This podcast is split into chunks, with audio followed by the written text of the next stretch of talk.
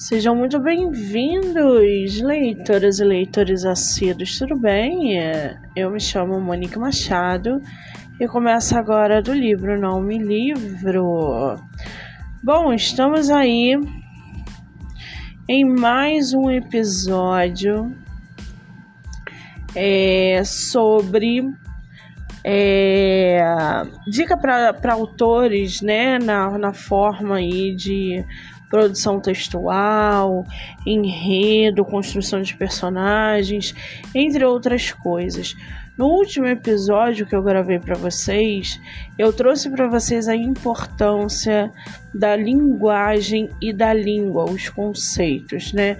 Como que através dos personagens, de uma cena, a gente pode se comunicar com os leitores através de linguagem verbal, linguagem não verbal, os signos, né, que a gente usa, é, as concepções da comunicação pelo pensamento, enfim, tantas coisas que a gente debateu é, na última gravação.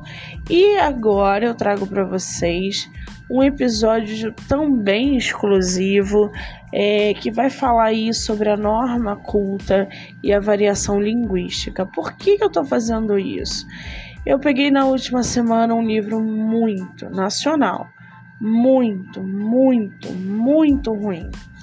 É, e é, é não é que eu seja superior, mais ou melhor, não é isso.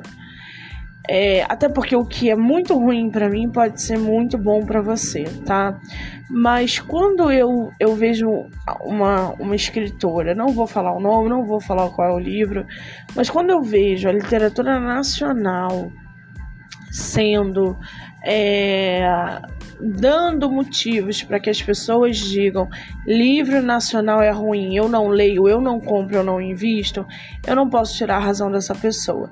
Os escritores estão sem nenhum tipo de formação de produção textual, eles escrevem tudo de qualquer maneira, é sem embasamento, não sabem construir personagens, não sabem fazer absolutamente um enredo é, coerente, cheio de coesão.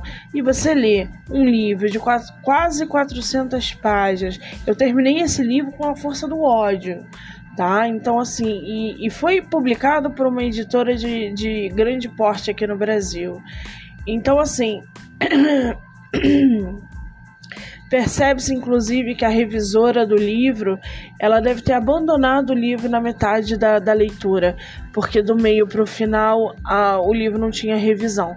Então, assim, é uma coisa horrorosa o que a gente está vendo. Né? Então, eu, como leitora, é, como escritora, né, com, com essa consciência, com essas concepções, porque a gente tem que estudar. Quando eu falo que escritor tem que estudar, é porque ele tem que estudar, gente. Não é só sentar e escrever ideias da minha cabeça, não é assim que funciona. Ontem, outro, é, foi ontem, né? Porque todo dia eu vou trazer para vocês um pouquinho. Ontem a gente fez um episódio aqui sobre linguagem formal, não formal, é, verbal, não verbal, informal, formal, é, forma de, de expressar um, um pensamento. Como que você se comunica com o seu leitor? Né? Então, assim, é, foi um conteúdo que, cara, eu recebi muita mensagem. Eu quero agradecer todo mundo também do Spotify, né? E eu vou trazer isso para vocês todos os dias. Aproveita quem quer, faz como quer, do jeito que quiser, mas o meu papel, quando eu vejo que eu posso agregar, que eu posso ajudar, que eu posso acrescentar, eu vou fazer o meu papel. E o meu papel é estar é, é, é, vir aqui diariamente trazer para vocês um conteúdo é, voltado para produção textual, que aí já é um estudo muito mais profundo é, para você entender, para montar a sua história tá? Então a gente vai trazer aí o texto, o discurso, a gente vai é, abordar dificuldades gramaticais, a gente vai falar sobre é, é, a, a língua, né, no ambiente profissional. Ontem a gente falou sobre linguagem e língua e hoje a gente vai falar sobre a norma culta e a variação linguística dentro do nosso texto, dentro da nossa trama, com os nossos personagens, com os nossos cenários tá bom? Frisando, não quero ensinar nada a ninguém, quero só poder gerar um conteúdo que possa, de alguma maneira, é, ajudar os leitores, os, escritores, na hora de formarem é, é, os seus livros, as suas histórias e as suas narrativas, tá? Bom, vamos começar porque temos um chão aí pela frente. Quando a gente fala de norma culta e variação linguística, tá? A gente tem o conhecimento da variação linguística e a gente tem os tipos é, é, e as ocorrências. Eu vou explicar isso tudo para vocês. Então, é, a gente tem a norma culta e o seu uso dentro da comunicação. Qual é o propósito disso? A gente vai passar a compreender os diferentes casos de variação linguísticas que a gente usa dentro da, da narrativa e as implicações desse conceito de norma culta tá? É, é, é, usado ali na língua portuguesa. Então, a variação linguística, né, a gente tem aí é, uma forma de reconhecer as, os vários tipos de, de, de manifestação dessa variação.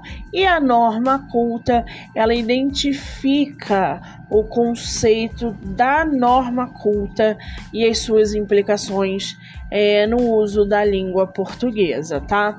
Então a gente já percebe que a língua portuguesa ela apresenta muitas variações em relação à pronúncia ou ao significado de algumas palavras, dependendo da localidade é, é, ou do falante, tá?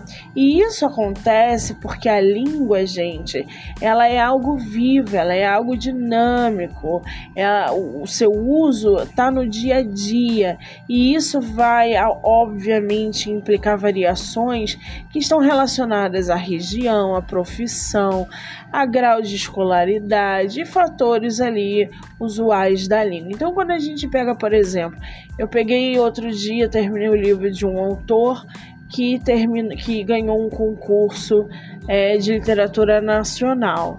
E ele usa uma expressão que para mim foi muito incomum. Ele pega e fala, ah, senta, é, entre os personagens, né? Uma personagem vira pro outro e fala assim: Senta aí que eu vou passar um pretinho para você. O que, que você entende nesse tipo de ação, nesse tipo de vocabulário, nesse tipo de frase? Ah, algumas pessoas, quando eu fui falar, falaram: Ué, isso é maconha? Tá passando droga pra ele? Não, é, o, o autor ali queria falar: Senta aí que eu vou passar um pretinho para você. Senta aí que eu vou passar um café para você.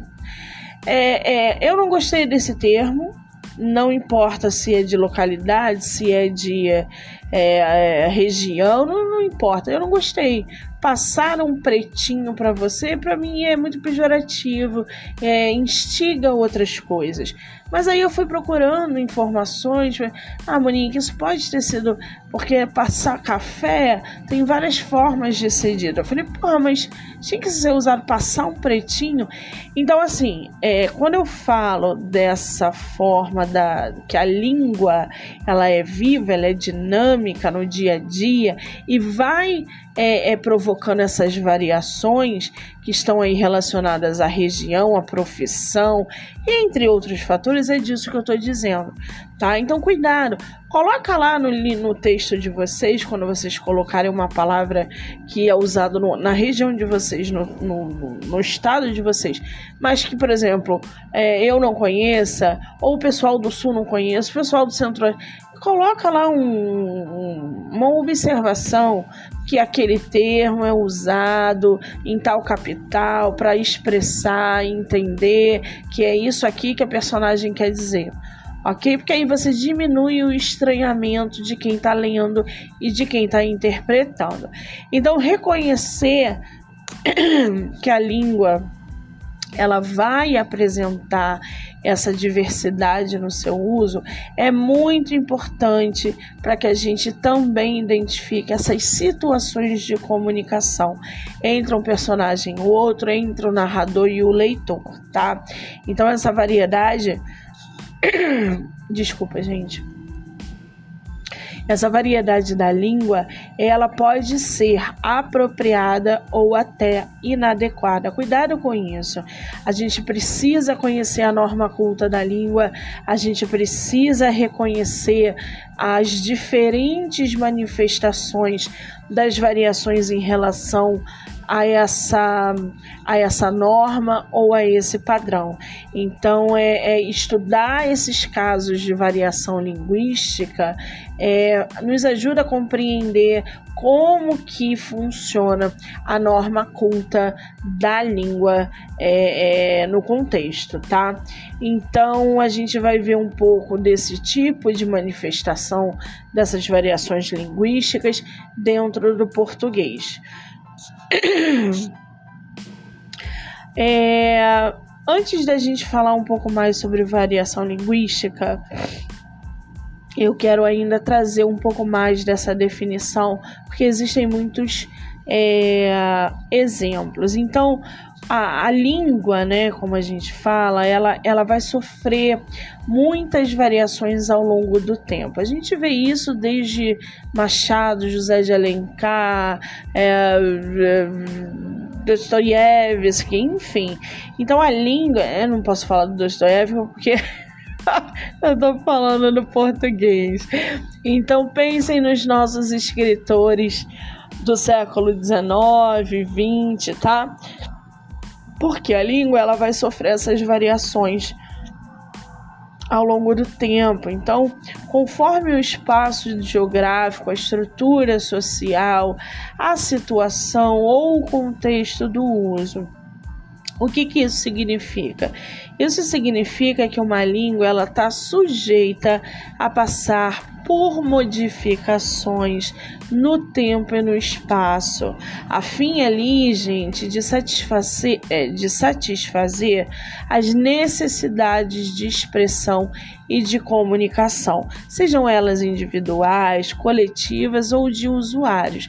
A gente vê isso na literatura clássica. Hoje nós temos editoras que reformulam, né? Elas, elas é, é, é é, trazem alterações no texto para que essa geração agora tenha acesso com mais praticidade e mais facilidade. Então, uma palavra que Machado de Assis usaria, que naquela época era comum, era enfim, e que hoje já não é mais usada, eles estão é, é, é, transformando, né? Fazendo uma variação ao longo do tempo. É isso que eu quero dizer quando a língua sofre variações, tá?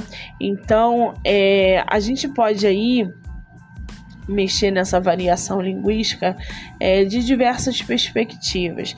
Se a gente levar em conta, por exemplo, uma comunicação qualquer, a gente vai ter elementos que vão apontar para a variação do uso dessa língua. Então a gente tem quem fala, estou falando do texto de vocês, tá?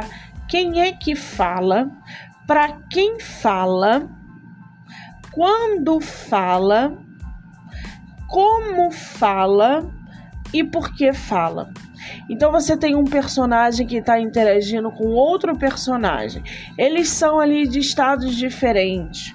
Você está trazendo um turista para tua é, para tua história. Você está fazendo um romance aonde eles são de lugares diferentes e a variação linguística precisa acontecer. Não adianta você trazer, ah, porque ah, vamos supor que você criou um romance de internet. O, a pessoa é do, do, do, do Florianópolis e a outra pessoa é do Ceará. E eles se conheceram na internet e vão se conhecer e vão se encontrar finalmente, tá? E aí é óbvio que a variação linguística acontece, porque no Ceará o, o, os termos são diferentes, a entonação é diferente, o sotaque é diferente. Então, nessa cena, nessa junção, você tem quem fala, quem é que está falando ali? você vai falar para quem? É o personagem é, é cearense que vai falar com Florianópolis ou Florianópolis que vai falar com o personagem cearense? Quando que fala? Qual é o tempo da tua história? Eles estão atualmente, ele não adianta, gente, vocês, ah, caramba, é, vou botar um romance aqui uh, de época com um vocabulário com a variação da língua atual. Não dá certo. A variação da língua ela tem que ser usada no tempo que você está trazendo, seja ele 2024, 2000, 2100 ou em 1700, 1800, tá? Como fala você tem que adequar como a fala dos seus personagens vão estar dentro do seu tempo, é, é, diante da variação linguística. Não adianta você construir uma história de época aonde você fala: Oi, e aí? Vamos ali? Não. Romance de época, a gente tem o cortejo, a gente tem um romance mais implicado em, em tradições, é outra coisa. Então, até como fala, os personagens precisam saber é, é, se comunicar. E aí acontece a variação linguística. E por que fala? Por que você está falando aquilo, daquele tema, trazendo o que, que você quer através dessa variação linguística, através dessa variação da língua, através desse tempo, desse, desse tema, é, você quer falar para os seus leitores? Por que, que você está falando isso é, entre os personagens? Então, essas perguntas, gente, elas vão evidenciar na nossa fala é, de acordo com a situação ou com o contexto. Então a gente tem aí o falante, é, que são as pessoas ou que ouvem, tá? Os interlocutores quando o assunto é tratado e a intenção da mensagem se faz evidente. Agora, perceba vocês que a variação linguística, ela corresponde aí a diferentes ocorrências da mesma língua né? Então a gente tem, por exemplo, tipos de variações linguísticas. A, a gente não se preocupa muito com a classificação técnica e exaustiva, tá? Então a gente é, porque realmente a, a sociolinguística, né? A gente pode dizer que a variação linguística ela tem aí três tipos. Uma delas é a sociolinguística, que é essa área da linguística que vai tratar das relações é, da linguagem da sociedade. Então a gente vai ali aprofundar na função social da linguagem e a influência dos fatores sociais sobre a língua. Parece confuso, mas não é não, tá?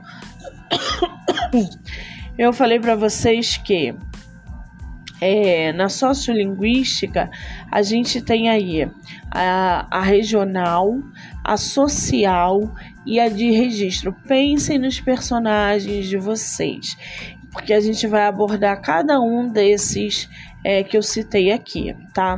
A variação regional. Quando a gente tem essa variação da língua, é numa perspectiva é, geográfica. Então a gente vai originalizar os regionalismos. Então a gente vai focar no sotaque, a gente vai focar nas palavras, a gente vai focar na expressão que são utilizadas pelo falante, pelo teu personagem que fala, que é daquela determinada região. Ah, Monique não gosta de falar da onde que o personagem é. Gente, não, você não precisa aprofundar de onde ele é. Mas eu sei que muitas pessoas escrevem é, é, às vezes mesclando Estados Unidos com o Brasil.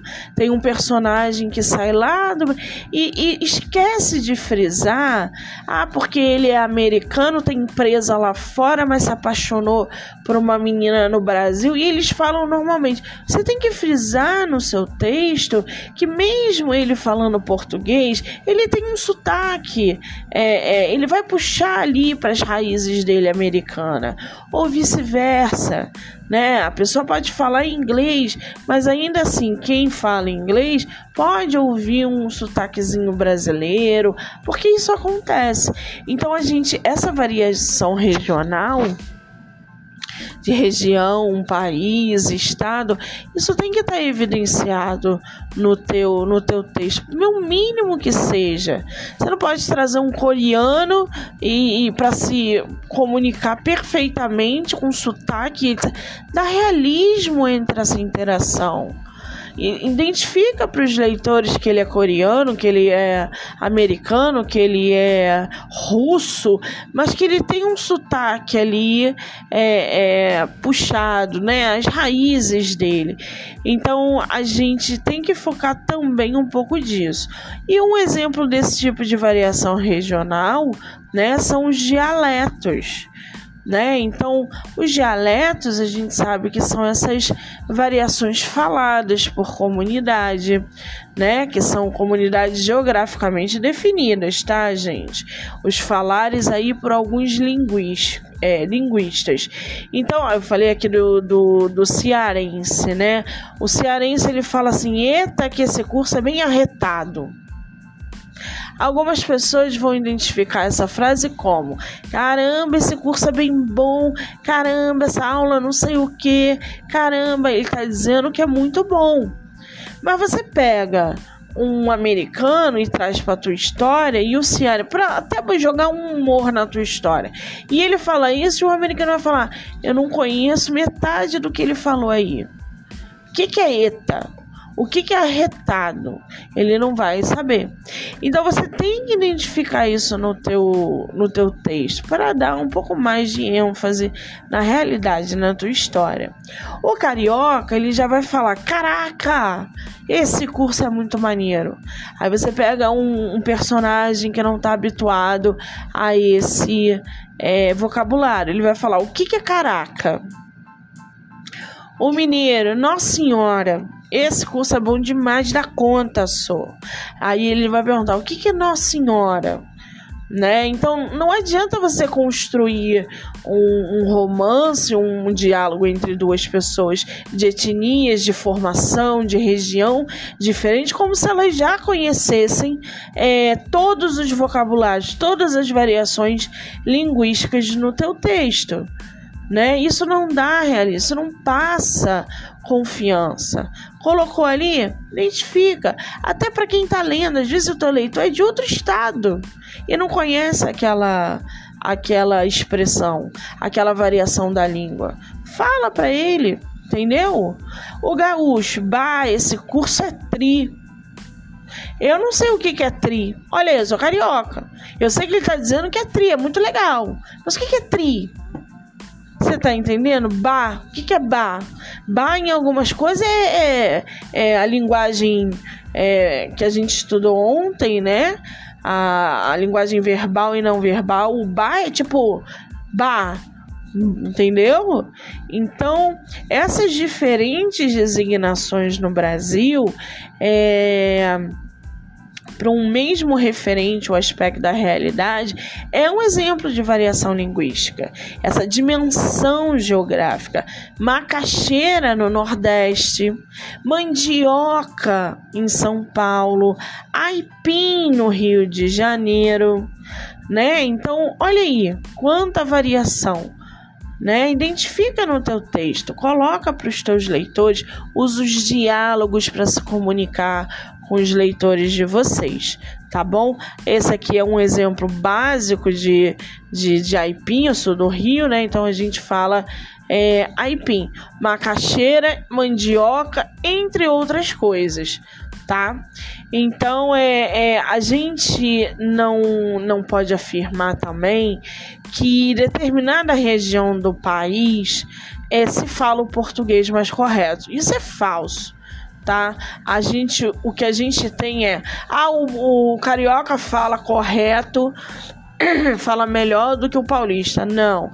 O, o, o, o, o gaúcho fala melhor, o português dele é melhor do que o do nordestino. Não, isso tudo é falso, porque há variações da língua portuguesa tá? Então foquem nisso, nessa variação da língua portuguesa no texto de vocês. Vocês vão ver como isso é, agrega e enriquece a narrativa. Outro exemplo, né, dessa pronúncia do cearense, do carioca, é essa a pronúncia da mesma palavra, a entonação. Nada disso é errado ou certo. Existe o próprio modo de, de articular os sons é, é, numa determinada comunidade linguística, como eu falei para vocês. Então, o português, ela é uma língua falada por diversas nações. No podcast mesmo a gente recebe nas entrevistas autores do Brasil, Moçambique, Portugal. Então, em diferentes continentes, é interessante lembrar que a língua também vai variar de um país para o outro. Tanto que é, é, é, não só na fala, mas na escrita também. A gente tem um novo o, o novo arco. Ah, ih, gente, deixa eu beber água, peraí. A gente tem aí o novo ar, acordo. acordo ortográfico da língua portuguesa que vai ali procurar para padronizar essa grafia das palavras. Então, em alguns aspectos nas escritas é, é, são bem peculiares em Portugal e, e, e outros né, no Brasil. É, aí a gente já entra um pouco mais nessa variação de registro, que está relacionada com essa modalidade de expressar né, por um, por um falante, por um segmento social, é, um interlocutor né, essas expressões sociais. Então, é, a gente tem aí é, registros linguísticos ou estilos que são diferentes, porque as situações e os interlocutores eles vão é, diferenciar bastante, bem como as expectativas sociais que são influenciadas ali pela cultura. Por isso, a gente percebe, além dos registros individuais, que há aqueles que expressam uma identidade de grupo profissional ou biológico, homens, mulheres, jovens, crianças. Esses registros ou, ou estilos que eu estou falando, eles vão se classificar pelo menos em três tipos. Esse grau de formalismo, tá? Que eu vou explicar para vocês já já. É, o modo e a sintonia. Então, quando a gente fala dessa variação social, as diferentes formas de falar, eles vão marcar os grupos sociais, eles vão marcar a faixa etária de determinado é, conjunto de pessoas é, ao ouvir alguém falando. Né? Então, é, por exemplo, a gente tem aqui o procurar. Vocês já devem ter ouvido alguém falar percurar vai dizer que não. O iogurte. Alguém já deve ter falado perto de vocês. Iogurte. Os homens, os homens. O mais comum para mim fazer. Não é para mim fazer, gente. Quantos diálogos eu pego de autores? Ah, para mim fazer, para mim não sei o que não é. É no lugar de para eu fazer né? Então, tudo isso se associa ao falante e a um grupo social com baixa ou nenhuma escolaridade. Eu costumo dizer que a falta de domínio da língua padrão, né, é, prestigiada ali socialmente é um indicador de pertencimento a um determinado grupo social. O que, isso quer dizer? As gírias usadas por um falante, ela pode ter ali, é, é, pode revelar um grupo social. Então, você tem um, no, no seu texto um grupo máfia, vamos botar as máfias que estão sempre em alta, as máfias elas usam as próprias gírias, né? Você pode ver, se lê um livro de máfia, mafioso italiano, mafioso uh, turco, mafioso russo, você traz as gírias para esse grupo social no teu texto. Então, você usa sem sentir é, jargões técnicos ali para indicar a atividade profissional daqueles, daqueles personagens. Ali você já diz para o leitor, através das gírias, através do, do grupo que você criou, de onde eles são e, e de onde eles pertencem, tá? Então a gente tem aí algo que nos leva ao juridiquês, né, que é uma palavra criada é, para designar esse uso robuscado, rebuscado, desculpa, é, exagerado desse jargão, né, dentro de uma área jurídica, porque dentro ali do, do da, tua, da tua trama, você, para criar um, um um grupo de, de mafioso, você tem que estudar a lei porque você vai colocar um grupo ali sem limite. Não, a história é uma ficção, mas você tem que entender um pouco desse juridiquês para dar realismo àquele teu grupo. O que eles podem fazer, o vocabulário, os jargões, tudo. Não é uma terra sem lei né? A gente tem aí também o economês, que vai designar justamente esses técnicos, esses jargões utilizados é, é, por, por economistas, né? E aí a gente vai abrir um outro leque que eu não quero abrir aqui, mas eu só estou falando para vocês dois jargões. E os jargões técnicos, que é esse modo de falar específico do grupo, que é ligado à profissão. Tá? Entenderam esse negócio do grupo de de mafioso, é daí que a gente pode falar que os jargões é, do médico, dos militares, do sei lá do que, às vezes teu grupo é militar, é miliciano, é militar, é dentro da polícia, entendeu? E aí você vai usar os jargões. Então, a, quando a gente ouve, né, nós leitores, a gente ouve porque a gente lê essas expressões do juridiquês, do economês, por exemplo, é, os escritores têm que incluir que os falantes são adultos. Eles têm que entender a escolaridade que pertence a esse determinado grupo profissional.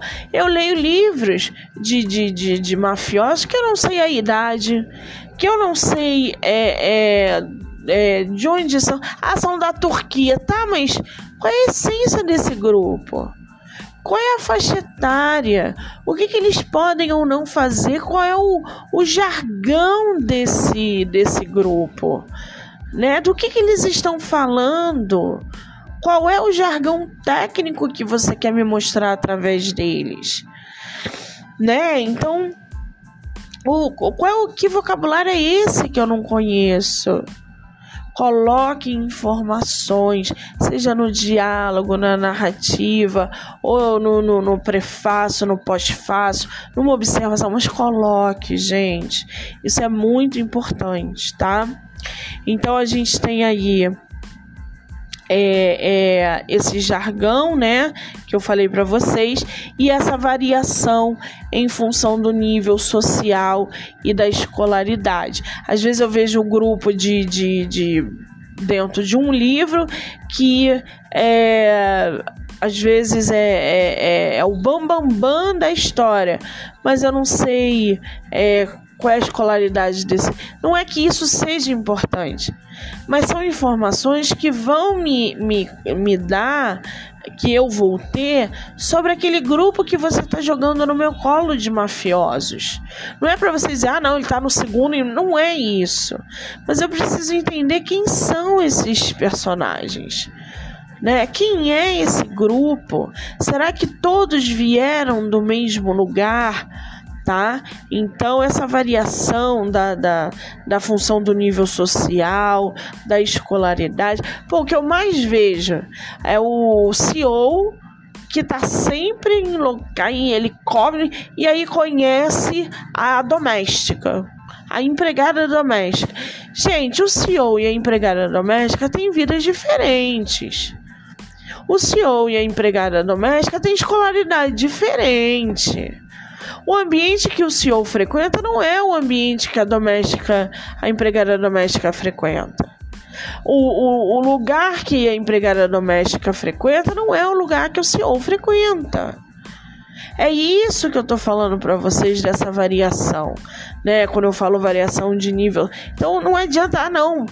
Eu, eu sempre pego livros assim e fico assim, cara, mas como que a empregada doméstica que está ali na empresa do senhor trabalhando todos os dias, tem uma vida sofrida, porque às vezes a, a escritora enfatiza isso. E o senhor esbarra com ela e, e, e nananã. Entende? Esbarra onde? Como acontece esse esbarrão? Né? Porque é, como é que você vai trazer esse tipo de realidade? Eu não conheço nenhum CEO que esteja apaixonado ou tenha se apaixonado por uma empregada doméstica. Entendeu? Então, como assim? É isso que eu tô falando para vocês na hora da narrativa. Tragam elementos que sejam coerentes, é, é, é gradativos. Um joga logo, ah, porque ele esbarrou saindo do elevador, ele esbarrou com a empregada, com a fulana que estava ali limpando a sala dele, nananã, e os olhos, é, os olhares se é, trocaram olhares e alguma coisa, né? Como assim alguma coisa bateu nele na primeira vez? Ele só viu uma mulher com uma uma é, vassoura na mão e ele ficou apaixonado. Como assim? Então desenvolva isso, use essa variação que vocês têm social, é, é, vocabulário da língua, entre outras coisas, para dar vida à obra de vocês com mais ênfase, tá? A gente tem aí, é, eu falando para vocês, né, dessa, desse nível social de escolaridade, porque a gente tem um poeta que se chama Oswald de Andrade, lá de 1890, morreu ali em 1954, e que ele traz no poema é, Vício na Fala. Eu até separei aqui para vocês tá? O vício na fala do Oswald de Andrade. Ele diz o seguinte: para dizer em milho, dizem mil. Para, me, para melhor, dizem melhor. Para pior, pior. Para telha, dizem teia. Para telhado, dizem telhado. E vão fazendo telhados. Nota. Se vocês notarem, o poema apresenta uma, essa construção da língua portuguesa que é típica de falantes de classes sociais menos escolarizados. Tá? Então, quando, por que, que eu estou dando o exemplo da empregada doméstica? Porque o vocabulário da empregada doméstica é diferente do, da do CEO. Ela vai ter gírias que o CEO não conhece. E ele vai ter assuntos da qual ela nunca teve acesso por uma questão de escolaridade, nível social. Isso não é inferiorizar a personagem. Isso é evidenciar que são de mundos diferentes. Você não pode criar uma cena onde o senhor está falando de. Uh, ai meu Deus, deixa eu ver.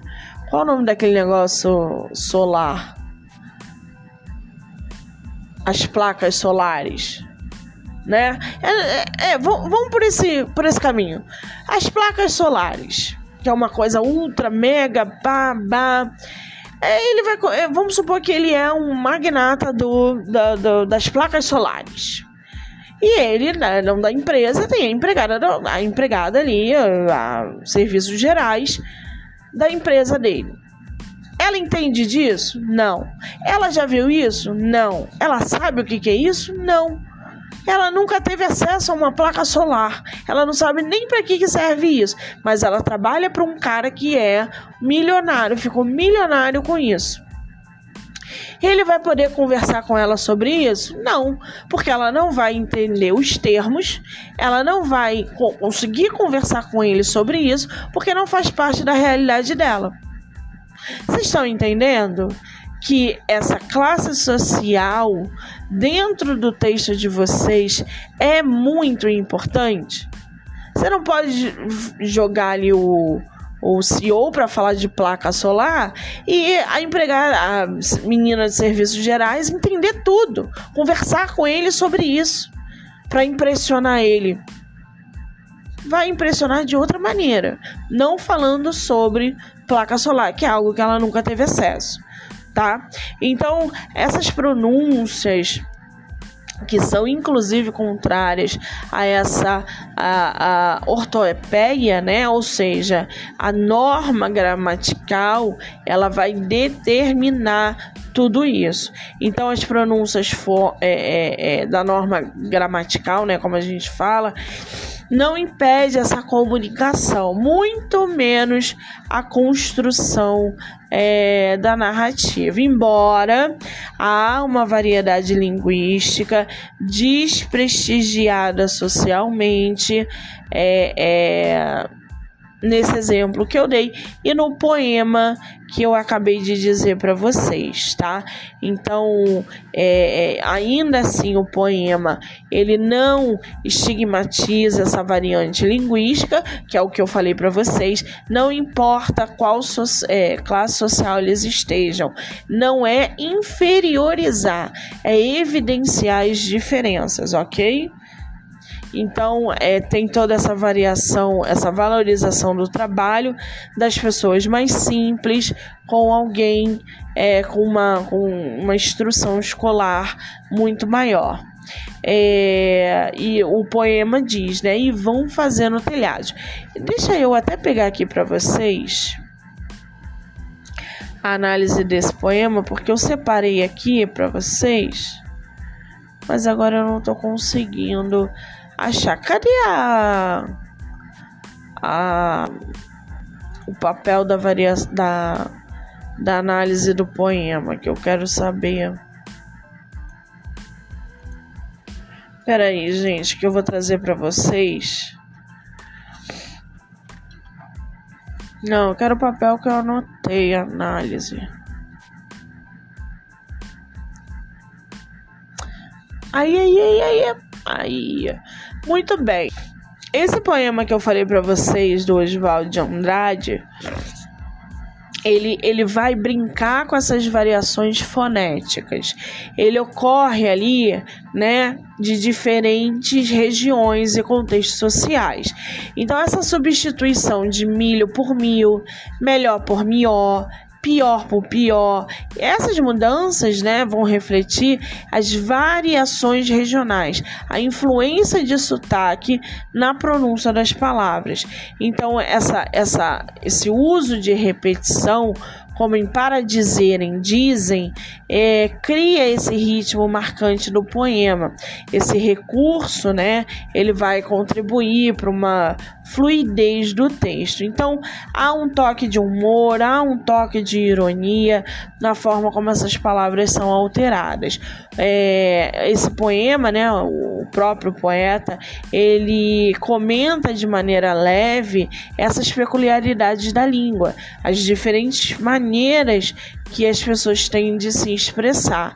Então, esse uso das expressões populares como pior para representar pior e essa descrição dessas ações comuns, como fazer telhado, isso tudo tem uma, uma dimensão cotidiana do poema. E isso também vai aproximar a linguagem é, do contexto do dia a dia. E embora é, esse, predon, esse, esse lúdico né, do poema, é, a gente pode interpretar também como uma sutil crítica social. A gente vai destacar as variações na linguagem e o poeta também sugere que a sociedade é diversa e rica na forma de se expressar e que todas essas formas tem o seu valor. Então, quando diz para dizer em milho, dizem melhor, é, Mil, né, é um, é um poema que brinca com a língua portuguesa, variação fonética, é, de uma maneira muito é, irônica, ao mesmo tempo em que traz essa reflexão sobre a diversidade linguística e cultural e convida aí o leitor é, a apreciar essas diferentes formas de expressões dentro da sociedade, tá? Muito bem. Eu falei anteriormente para vocês da ortoépia, né? Ah, o que, que, é isso? Ela é uma parte gramática, gente, uma parte da gramática que vai estabelecer a pronúncia correta das palavras. É, é a língua culta ou padrão, tá? Isso é só um exemplo, um, uma observação que eu dou aqui para vocês, para que vocês também fiquem atentos a isso. Pronúncia. Deixa eu ver um negócio aqui. Ah, a gente tem uma hora, né? Bom, a linguagem da internet. A gente sai daí e vai para a linguagem da internet. Falei para vocês ontem sobre é, a linguagem hipermediática, né? E hoje a gente vai falar um pouquinho da linguagem da internet dentro das variações linguísticas. Então é importante que a gente preste bastante atenção nas alterações que a língua portuguesa vem apresentando nos meios digitais com a internet e esses diversos recursos que a gente tem para escrever, é, usando WhatsApp, computador, nananã, abreviando, isso também surge, faz surgir uma variação linguística que recebeu o nome aí de internetês. Pois é. É, algumas é, características dessa variação linguística da internet é o tal do você, que é VC, o também, que é TB, o valeu, que é VLW. Né? Então, a gente tem uma abundância de siglas, uma abundância de abreviaturas que não são convencionais, mas que dão aí agilidade e velocidade na escrita.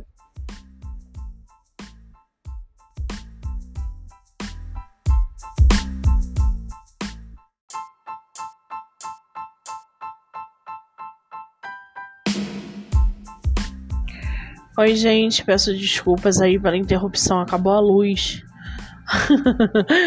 Acabou a luz, tipo, deu um blackoutão aqui. Mas já estamos voltando. Tô restaurando tudo aqui para vocês. Pra gente continuar de onde a gente parou, tá? Vocês vão conseguir aí ouvir é, o episódio completo. Bom, a gente estava na linguagem da internet, né? Nessa nessa abundância de siglas e abreviações não convencionais que dão aí é, mais é, agilidade e velocidade à escrita. Então, aliás, esse era um dos medos dos, dos linguistas, né? Que os jovens se adequassem, se acostumassem e acomodassem com essas é, novas versões, né, nessa variação linguística de também TB, você, VC, valeu, VW, é, VLW, entre outras siglas, numa redação, por exemplo, no Enem. E eu já cansei de ver o valeu em textos, é, em narrativas, em obras de ficção e não ficção, para dizer até logo, até mais, tchau, um beijo, enfim. É, e abreviado, né? Então a pessoa não fala nem valeu, escreve nem valeu, é valeu mesmo abreviado. Entre outros, né? Lacrar, mitar, tuitar, deletar, stalkear. Quantos verbos não nasceram aí por causa dessa variação linguística da internet? Essa criação de palavras novas, o uso de gírias, uma liberdade para expressar aí esses novos conceitos, adaptando te, é, é termos de outras línguas. Olha como a variação da língua é muito grande, né? Download, post, é, site, fanpage, esse aí a gente já pega mais esse estrangeirismo, né? Que usa e incorpora termos de outra língua, que é geralmente do inglês. Fanpage, né? Um deles, download né? Isso fora os emotion, que são é, usados diariamente como códigos, né? É, utilizados aí no meio digital é, como uma alternativa para expressar emoção. Imagina, você tá triste, não fala, ai, tô tão triste, nossa, joga lá uma carinha, a pessoa já entende. Isso a gente falou no ontem no outro conteúdo, né? Essa linguagem hipermediática. Então hoje você quer debochar, você coloca um emotion ali, pronto, você falou. Então isso é uma variação é, da língua, enfim, a gente se comunica de várias formas. Então, essa integração, esse hibridismo, né, entre a escrita, som, imagem, outras línguas, por exemplo, é para expressar maior é, é, dentro dessa comunicação. Quantos livros a gente não pega, às vezes um, uma conversa que o autor coloca é, é que a, a personagem está fazendo com outro personagem pela internet. E eles colocam lá as carinhas, tudo bonitinho na diagramação. Isso também é um meio de, de o leitor entender o que, que eles estão dizendo, né? Essa informalidade, essa irreverência da, da linguagem da internet, ela vai é, automaticamente distanciando da formalidade da língua que a gente utiliza nos documentos, é, em livros que estão sendo agora né, transformados a cada geração, nas escolas, nas relações, inclusive mais formais do trabalho. Por isso, essa inadequação do uso da língua quando a gente escreve é, nos atrapalha muito, por exemplo, em trabalho acadêmico, para a gente redigir um e-mail numa empresa, né, onde a gente precisa de mais formalidade. Então, é, essa característica do internetês, ela pode sim ser usada, né, como uma variação, mas ela acaba realmente meio que atrapalhando quando se tem que agir formalmente. Algumas pessoas acham que o, o uso né, despreocupado da língua portuguesa na internet, hoje você fala corretamente, escreve corretamente, a pessoa fala que tem até um meme sobre isso, né? O, o rapaz, o crush ali do rapaz e tal, e a menina fala: Nossa, você é tão sério. Ele fala: Sério, não, eu só escrevo certo. Então, é basicamente isso, né?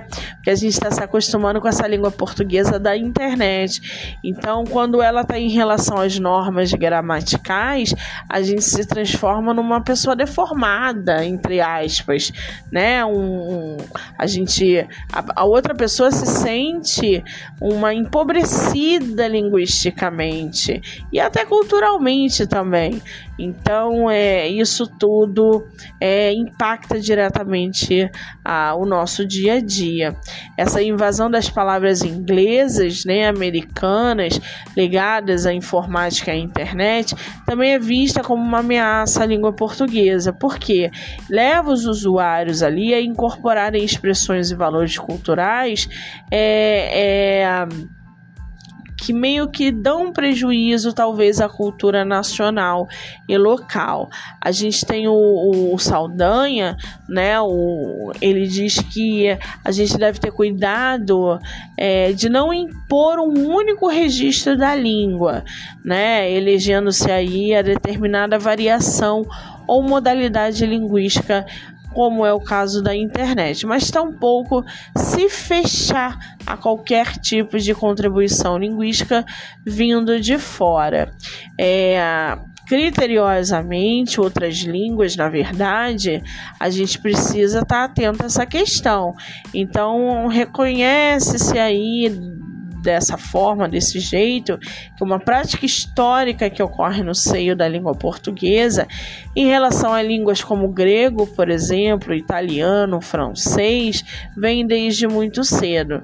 Tá? Então, sobre é, textos da internet, o Bechara fala o seguinte. A internet, pela sua, pela sua especificidade, exige o próprio propicia um tipo de texto. Parece que eu não sei ler, né, gente? É um tipo de texto especial. Também aqui a inadequação consiste em querer redigir um texto qualquer fora da internet, como se fora para ela como se fora para ela ou vice-versa. Todo texto, na internet ou não, como toda expressão linguística, deve estar adequado às ideias, ao interlocutor e às circunstâncias.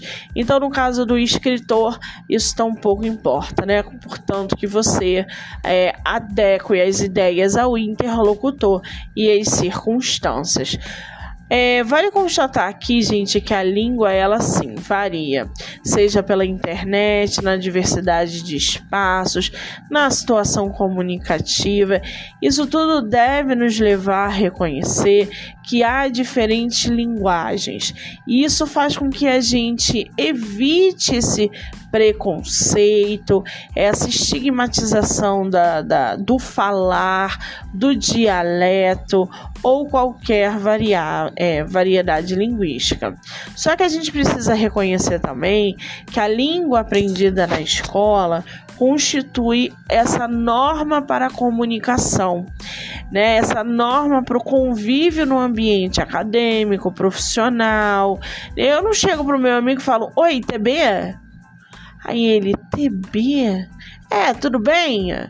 Aí ele: "Ah, Aí ele faz uma carinha. É. Aí você. A gente não se comunica assim, né? Então, quando a gente aprende na escola essa comunicação, essa norma de comunicação para o convívio em sociedade, acadêmico e profissional, ela é mais adequada, obviamente. Então, essa característica da língua padrão é também chamada de norma culta, tá? E isso vai é, refletir em várias situações em que ela é necessária, ok? Muito bem, eu separei aqui, mas isso aqui não é para vocês não. Isso aqui é para mim. Bom, vamos lá. É, a contextualização, tá? Quando a gente constata que a língua portuguesa ela varia em função de diversidade dos falantes, do espaço, do tempo, da situação e da comunicação, entre outros fatores, a gente se pergunta se toda forma de usar a língua é válida. Sim, desde que as pessoas se entendam. Então, ao indagar esses diferentes usos da língua, é, não seriam apenas desvios ou incorreções da língua padrão da norma culta. Então, é, alguns questionamentos que a gente faz sobre essa diversidade são importantes, porque a gente aprende na escola a chamada língua culta, mas convivemos boa parte do tempo com o uso da língua distante ou diferente da norma padrão, tá? Ninguém fala como se falasse em 1800, né? É, ninguém trata, ninguém chama mais a senhorita, né? Ninguém usa mais cortejo, enfim. Então é preciso entender que essa norma culta e, e o objetivo da gramática no aprendizado, é, eles vão responder aí sobre o tipo de língua que você vai usar nas, nas situações de comunicação do dia a dia e dentro do, do teu texto, tá? Então a norma culta ela vem aí de um conjunto de estruturas que são concebidas como corretas, que podem ser usadas para falar, para escrever. A gente tem uma variedade padrão, uma norma padrão. Ela está ali tão valorizada socialmente que quando estão ali num, num ambiente mais formal, os indivíduos de alto nível de escolaridade procuram monitorar a sua fala. Eu sei que tem livros de muito barão, barão, conde, aí nananã, eles usam uma norma culta. A linguagem deles está dentro da norma culta. Então, você que produz barão, você que produz conde, você que produz. É, é, qual é o nome? Reis, rainhas. É, é, qual é o nome daquele que tem no baralho? Ah, esqueci. Enfim, todos esses personagens vão ter que usar uma norma culta. Você não quer que um conde diga, e aí, tudo bem, rapá? chega mais, vamos tomar um café. Não, né? Então, cuidado com isso. Agora, a gente precisa entender que essa norma culta da língua, ela tem um prestígio social. Quando vocês inserem um conde, quando vocês falam de barão, quando vocês falam de reis, cuidado com isso, tá, gente? Por favor. Você percebe ali que a gente tem registros informais distintos da própria norma culta que vão caracterizar esse papel social da, da falante da língua. Então, se o, o falante, né, o seu personagem, é o conde, o barão tá falando com um escravo né? Então ele tem essa baixa escolaridade, é, ele vai se comunicar não com uma forma tão culta, mas de um jeito que aquele escravo na, na tua história entenda. Então ele vai fazer, é, é, ele faz com que essa língua, né, é, evidencie exatamente o grupo social ao qual ele pertence. Então não há uma expectativa desse uso da língua padrão. Por um outro lado, quando o falante, o, o seu personagem falante, que teve acesso à educação formal e ele produz ali um grau de escolaridade mais alto, como é o conde do conde, barão, o rei, enfim. A expectativa é de que ele use essa norma culta como a opção mais adequada para se expressar em situações formais de comunicação. Então ele está com a baronesa né? Ele quer conquistar aquela, aquela mulher e nananã. É, eles não são casados, mas existe uma fala de norma culta entre eles, porque eles são do mesmo ciclo social, porque eles usam o mesmo vocabulário. Você cria uma baronesa, uma condessa, sei lá o que, onde você vai se comunicar com ela pela norma culta, porque eles são do mesmo é, ambiente, ok? Então, é, é, se isso não acontecer no teu, no teu texto, isso vai frustrar a expectativa do, do leitor, porque ele está num romance de época, ele está num cenário onde a gente tem condessas e, e, e barão, e o, o, o vocabulário que o escritor ou a escritora usa não é normal, quer dizer, a gente já foi por água abaixo. Então, cuidado com essa norma culta da língua na hora de produzir os barões de vocês, as condessas de vocês, ok? Pensem sempre nisso. Agora, é... eu tenho um exemplo aqui, outro exemplo que é mais atual. Vamos supor que você tem na tua história um professor universitário e ele está dando uma aula e ele fala: a exposição foi encerrada mas eu vi ela no ano passado. Esse pronome é quantas vezes, gente, quantas vezes eu pego livros com narrativas como essa? Mas eu vi ela, mas eu usei ela, mas eu não sei o que ela, ou ele, né? Esse pronome ela, gente, ele tem um objetivo direto é, que é comum na fala de muitas pessoas, mesmo pessoas escolarizadas, tá? Então, não, isso não é legal. A gente vai refazer esse ela. Vi ela, usei ela, mei ela, não sei o que ela. A exposição foi encerrada, mas eu a vi no ano passado. Olha que coisa mais bonita. Esse pronome oblíquo, o a, que é substituído, é, ele vem substituindo esse substantivo, que é algo formal, né? É uma boa alternativa para que vocês usem no texto equivalente de vocês, tá? Então, é, é, ali, esse é um exemplo pífio, mas a língua ela pode ser comparada a um guarda-roupa, a vestimentas, a finalidades, enfim. Essa norma culta que a gente fala, ela é, é apresenta assim, em várias situações, com diferentes graus de formalidade, cerimônia, casamento, audiência, entrevistas de emprego, enfim, às vezes o seu personagem está indo numa entrevista de emprego. Você não pode botar quem vai entrevistar o teu personagem é, com uma com uma fala é, é, desleixada. É norma culta tá? Então, às vezes você tá naquela cena que a fulana foi, conseguiu o empre é, a entrevista de emprego, chegou lá, deparou com aquele homem bonito e nananã, que mal conseguia se concentrar, mas ia respondendo gradativamente as, as perguntas que ele ia respondendo de forma norm, é, de forma é, de maneira formal e, e aí você vai bolando, tá? Então essa variação linguística, essa norma culta é muito importante.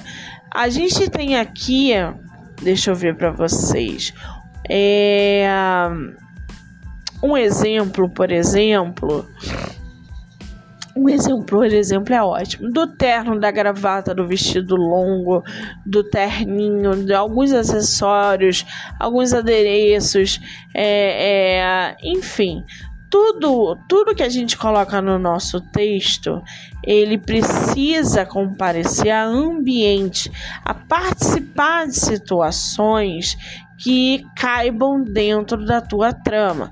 Seja na praia, seja um personagem com biquíni, seja um personagem com sunga, seja uma atmosfera é, primaveril, enfim, a imagem ou, ou essa comparação da língua, né, ela vai compreender o conceito adequado do que você está usando. Então, quem faz uma analogia similar é, com o que eu estou falando é o linguista, o Marcos Bagno, tá? Que vai comparar justamente a língua padrão ao modo, por exemplo, de um vestido. Preciso de água. É adequado usar a norma culta quando essa expectativa da sociedade ou da comunidade linguística em função do nosso status, classe social, formação acadêmica ou atividade profissional. É adequado também o uso das situações de comunicação formal, oficiais, escola, academia, é, universidades, atividades profissionais, entre outros. Ele diz que em situações mais informais ou quando a expectativa da comunidade linguística em que a gente interage for uma comunicação coloquial, então a gente usa a língua num registro menos formal, ainda que inteiramente distante da norma culta. Então, gente, é preciso cuidar com as escolhas linguísticas que a gente faz entre os nossos personagens, tá? E principalmente que o leitor não interprete é, de forma grosseira aquilo que você está incluindo na norma culta. A gente tem que se atentar para a escrita também, porque algumas liberdades, algumas licenças na fala, é, ela soa mais informal e isso pode ser inadequado naquele momento que você está produzindo aquela cena que precisa de um diálogo mais culto, tá?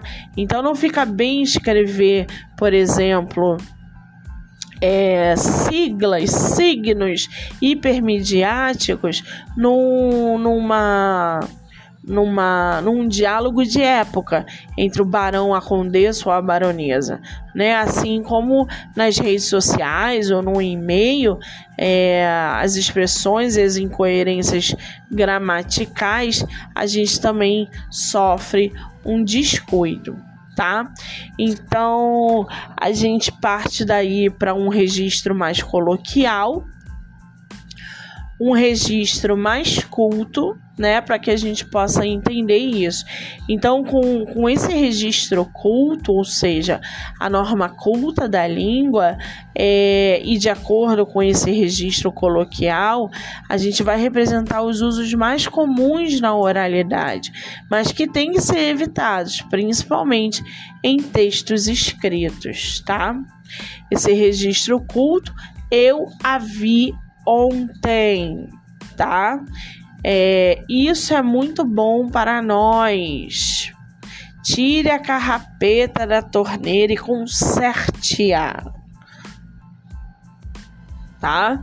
Todos têm conhecimento dessa questão. Retire-se daqui. Homem, o homem interpelou-me aos gritos. Faltam cinco minutos para acabar é, o bolo. O diretor pediu para eu vir aqui. O que, que define, gente, essa norma culta da língua? Tem um professor que se chama Luiz Travaglia. É, e ele vai justificando, argumentando esse estabelecimento da norma culta, que são os seguintes: estéticos, elitistas ou aristocráticos, os políticos, comunicacionais e os históricos. A norma culta ou a língua padrão é dependente da, da observação e o uso das regras estabelecidas pela gramática normativa. Então a gente tem que entender um pouco melhor como que isso funciona. Nessa gramática normativa é uma gramática da escola, é aquela da qual você aprendeu os princípios, é, as principais regras da língua padrão, a modalidade escrita, né? Então ela prescreve que o, considerado certo e reprova o que é errado, de acordo com a norma culta. A única que considera como válida, tá? A gramática normativa é denominada como gramática prescritiva. O Travaglia ele fala o seguinte: a gramática normativa tende a considerar apenas os fatos da língua escrita, tomando a variedade oral da norma culta como idêntica à escrita. Apresenta uma descrição do padrão culto da língua e dita normas de bem falar e escrever, valorizando a correção gramatical. Lá no poema do Oswald de Andrade, né, é, é, voltando um pouquinho nele, ele tem um outro poema que se chama o seguinte: Pronominais, que ele publicou em 25, tá?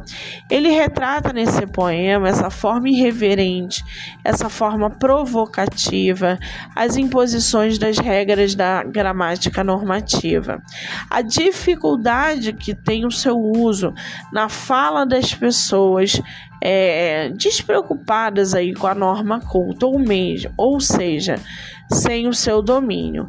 Então o poema diz o seguinte: Dê-me um cigarro, diz a gramática, do professor e do aluno e do mulato sabido, mas o bom negro e o bom branco da nação brasileira dizem todos os dias: Deixa disso, camarada, me dá um cigarro.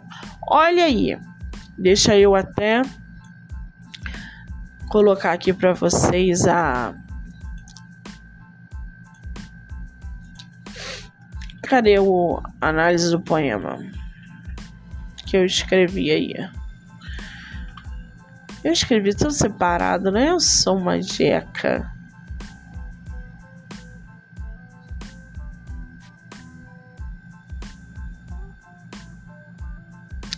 Esse, esse poema, gente, pronominais, tá? Engraçado, porque aqui tá o João de Andrade, mas estão me corrigindo aqui que é Carlos Drummond de Andrade. Depois eu vou ver. Enfim, esse poema ele usa essa linguagem simples e coloquial que vai se aproximar da fala cotidiana. Esse me dá um cigarro é uma expressão comum na língua, né? A gente fala isso o dia inteiro, é, diariamente. e ele dá ao poema ali um tom mais próximo da realidade vivida. Já a gramática, ela vai simbolizar, é, é simbolizada ali pelo professor e aluno, é mencionada como algo que pede um cigarro. Então, essa abordagem sugere uma crítica à rigidez das normas, né, em contraste com a informalidade da língua falada também. Então, o poema destaca a diferença social, racial, ao falar inclusive mulato sabido, e os bons negros e brancos da nação brasileira. Essa distinção apresenta complexidade dentro das igualdades presentes na nossa sociedade. Então, quando a gente retrata a gramática como um pedido de cigarro, o poema parece desafiar a autoridade das normas linguísticas formais. Isso pode ser interpretado como uma maneira aí de questionar estruturas e poder estabelecidos. O, o, o verso deixa disso, camarada, me dá um cigarro, tem uma certa ali solidariedade entre as diferentes classes sociais. A expressão camarada surge, sugere uma camaradagem, uma conexão mais humana que transcende as diferenças sociais. Esse dê-me um cigarro é, um, é, é, é uma linguagem coloquial para abordar questões sociais, especialmente relacionadas à diversidade ética, é, étnica e a rigidez das normas gramaticais. Então, é, é, esse poema é uma reflexão também, tá? Que o, o poeta faz aos leitores.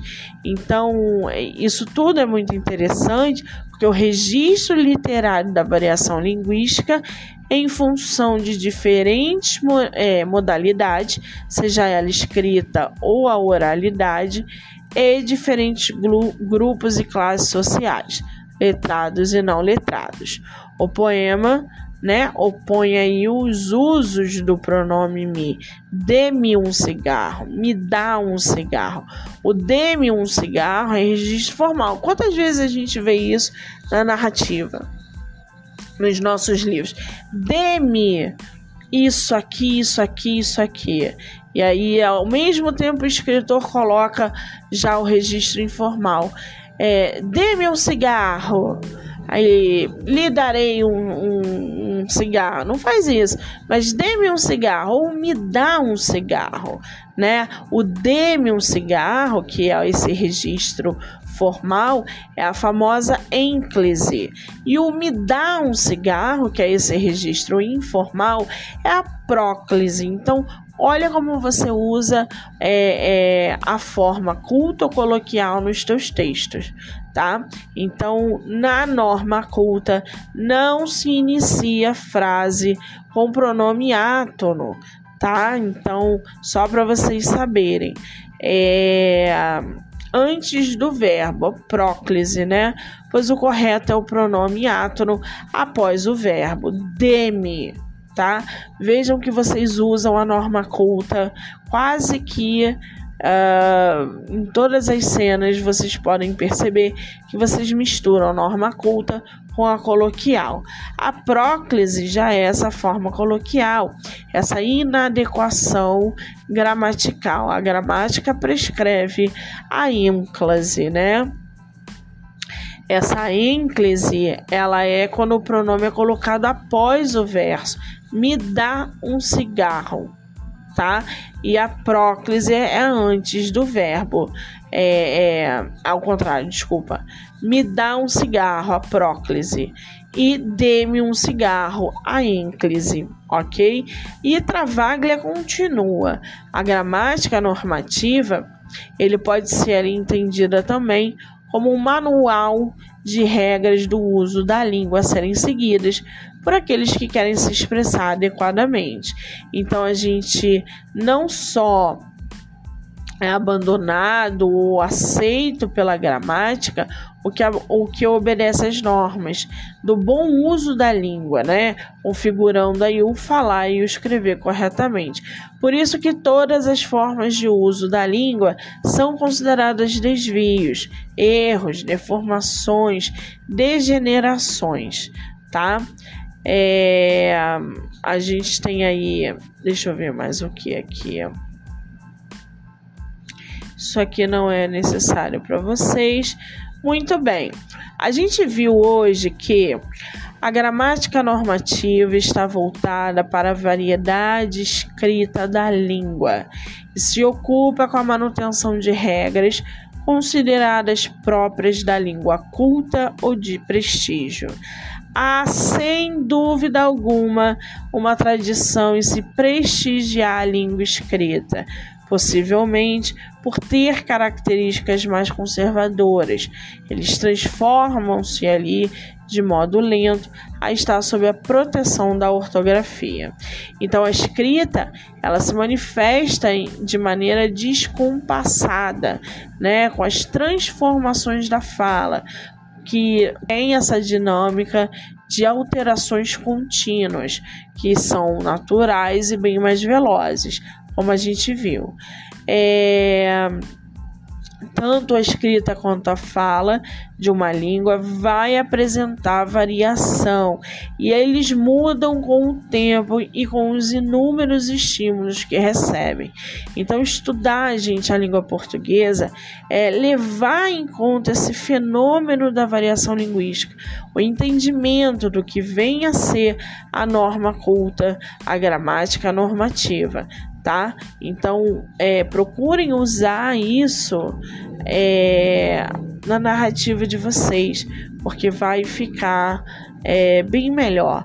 Eu deixo aqui o, o, a indicação do podcast do professor Luiz Cláudio, Fábio Simas e Guilherme Cardoso, que falam sobre essa norma culta e essa variação linguística. Se você quiser conhecer mais, se você quiser, enfim, é, abordar mais, tá? Tem aqui uma. Deixa eu ver se eu abro aqui para vocês. A variação linguística regional, vocês podem, eu vou deixar o link para vocês, é, para quem quiser aí saber mais sobre a variação linguística regional, né, do português do Brasil e do português de Portugal. Tá bom, queridos? Foi isso. Falei paramba hoje, né? Mas é bom, estudar é bom, né, gente? É muito bom. Estudem, pratiquem. Cuidado com a linguagem, com a variação, com a norma, culto ou informal, coloquial ou não. Estudem, ok? Vou deixar aqui a indicação de um livro. A interação pela linguagem da autora, eu não sei falar o nome dela, Ingedori Vilaça. É, procura pelo nome, tá, gente? A interação pela linguagem. Vale muito a pena ler porque fala justamente sobre essa coerência, coesão, a interação pela linguagem, o texto e a construção dos sentidos. Muito bem, amanhã eu volto com mais um módulo Deixa eu ver aqui o que está programado para vocês amanhã. Amanhã a gente vai falar sobre texto e discurso, tá bom? Quero agradecer a todo mundo que entrou, que saiu, que mandou mensagem. Eu sou Monique Machado e esse foi do livro Não Me Livro. Obrigada, gente.